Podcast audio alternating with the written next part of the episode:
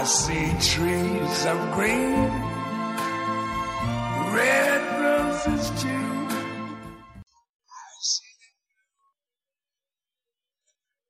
大家好，这里是陈说新财富。千变万化中的不变。上个世纪八十年代朝后，音乐产品的出售靠的是卡带。后来有了 CD 播放机以及高品质 CD，因为黑胶的成本是比较的高。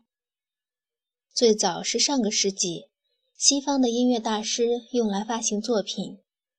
至今，黑胶身上一直都带有些些许贵族的气质，即使不再大批量买卖，收藏者也络绎不绝。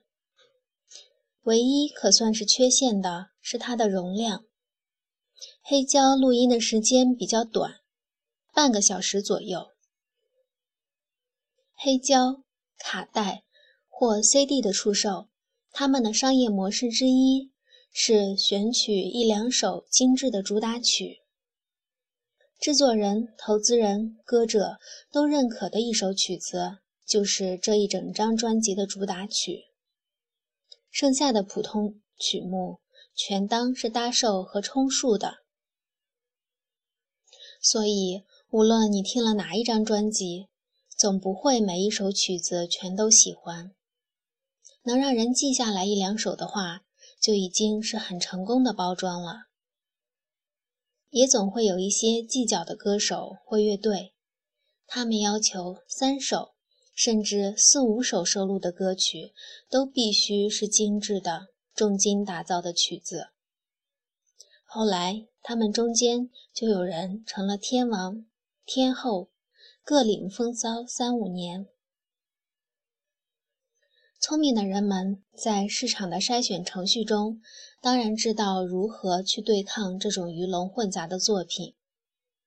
最简单的行为就是找出喜欢的歌曲。单曲循环播放了，听众们慢慢有了可移动的储存器，有了可以刻录的 CD 和 DVD 光盘，听众们就会选取有限的喜欢的曲子，刻录成光盘 CD。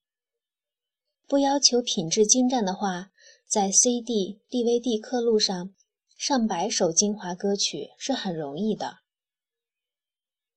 之后，DVD 的播放器较大，DVD 容量也越发显得有限，携带起来不那么便捷，就有了超大容量的记忆卡、储存器、MP3 播放器、iPod。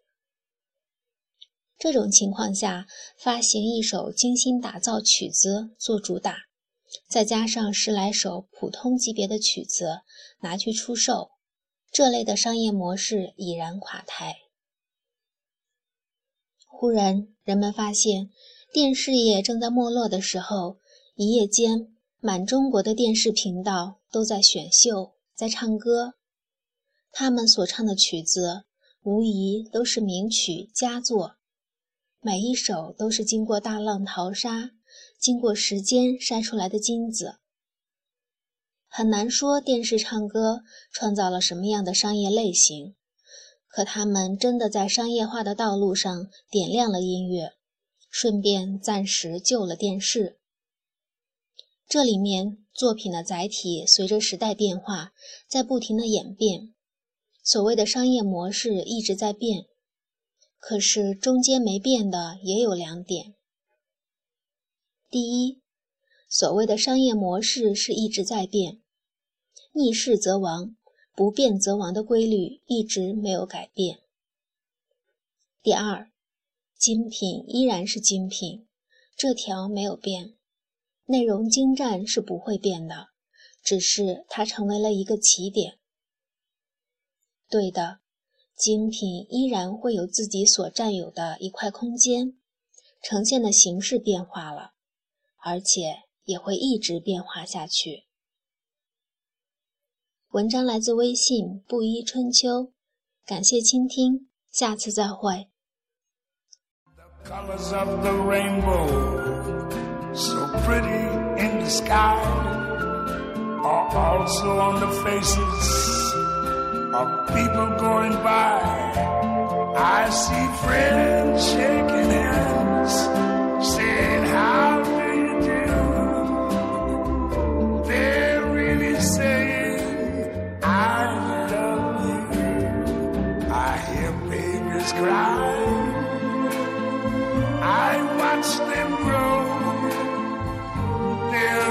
much more than I never knew. And I think to myself, what a wonderful world. Yes, I think to myself, what a wonderful